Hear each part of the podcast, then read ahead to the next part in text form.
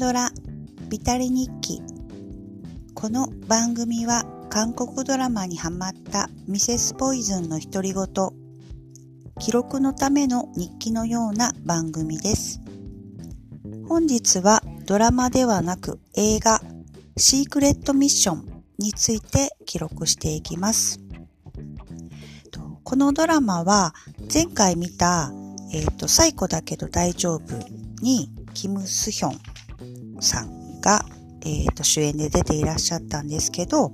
その時にも話したんですが、愛の不時着で、えっ、ー、と、シークレットゲストみたいな感じで出ていらっしゃったんですけど、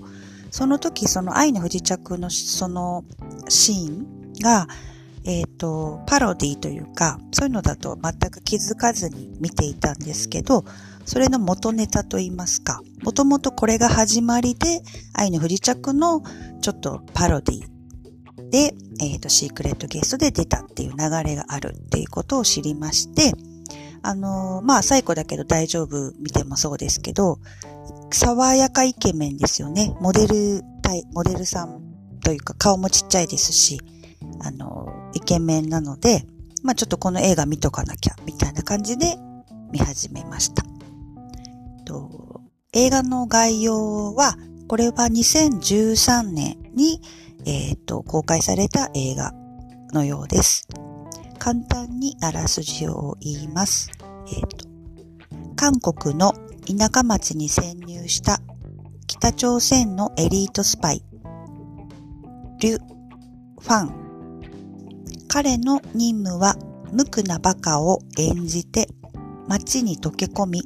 住民を観察しながら次次の指令を待つというものだった。やがて2年が経ち、同志のヘランがロックミュージシャンになるという任務とともにやってくる。さらに最年少のヘジンが普通の高校生に扮して街に潜入。っていうようなあらすじになっています。この、まあ、主な主人公は、このキム・スヒョンが、その、まあ、ば、ま、無垢、無垢なバカとしてというか、もともとあの、北朝鮮ののスパイの中では、もうあの、すごい、すごい訓練を受けて、もう筋肉もバキバキで、あの、どん、まあ、トップオブエリートスパイみたいな感じななんですね。で、その、まあ、同、同士のヘランっていうのと、えっと、最年少のヘジンっていうのも、これは後々出てくるっていうんですけども、出てくるんですけれども、まあ、3人の北朝鮮のスパイっていうところと、あとは本当に、あの、韓国の田舎町の、その町内の韓国の人々たちみたいなのが出てくるんですけど、もともと原作は、あの、ウェブ漫画みたいなんですね。なので、あの、まあ、ちょっとコメディとアクションとちょっとドラマチックっていうところがあって、まあ、漫画で人気があるなっていう、あの、お話だなっていうのはわかるなっていう感じなんですけども、あのビッコの映画見てびっくりしたのが、はじめはその、あの、バキバキのあのエリートスパイでのシーンがなんですけど、その逆にエリートなので、本当に任務の遂行が半端じゃないんですよね。で、その誰もが、その、もうこいつバカだなっていうふうに思わせないとダメなので、本当に無垢なバカを演じているんですけど、その演技が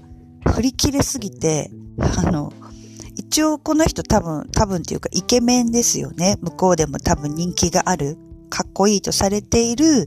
キム・スヒョンの演技とはいえ、もうあの、鼻は垂らすは、まあジャージ姿なんですけどね。ずっとジャージ姿で、その鼻は垂らすは、こう、野ぐそしたりとかね。あの、女の、好きな女の子の前、ちょっと気になるなっていう女の子の前で野ぐそしたりとか、その振り幅が大きすぎて、まあ、すごいなっても思ったんですよね。なんか、そこが、その、韓国ドラマ、映画のいいところかもしれないんですけど、アイドルとかの女の子たちとかも本当にすごい演技も上手いんですよね。まあ多分出てくる人がというか、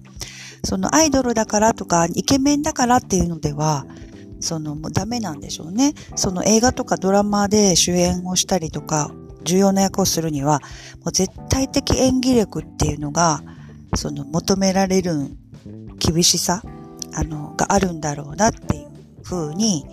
思いました。やっぱりこう目が肥えている人が多いから、きっとあの、下手だと、その、ダメなんでしょうね。なのでもうここまで振り切るんだなと思って、なんか潔が良いというか、あの、演技っていうところに、すごくこう、真摯に捉えている俳優さん、女優さんが多いんだなっていうふうに思った一本ではありました。で、お話はさ、そういうもう本当にバカバカしいコメディみたいなところもあるんですけど、最後は結局、あの、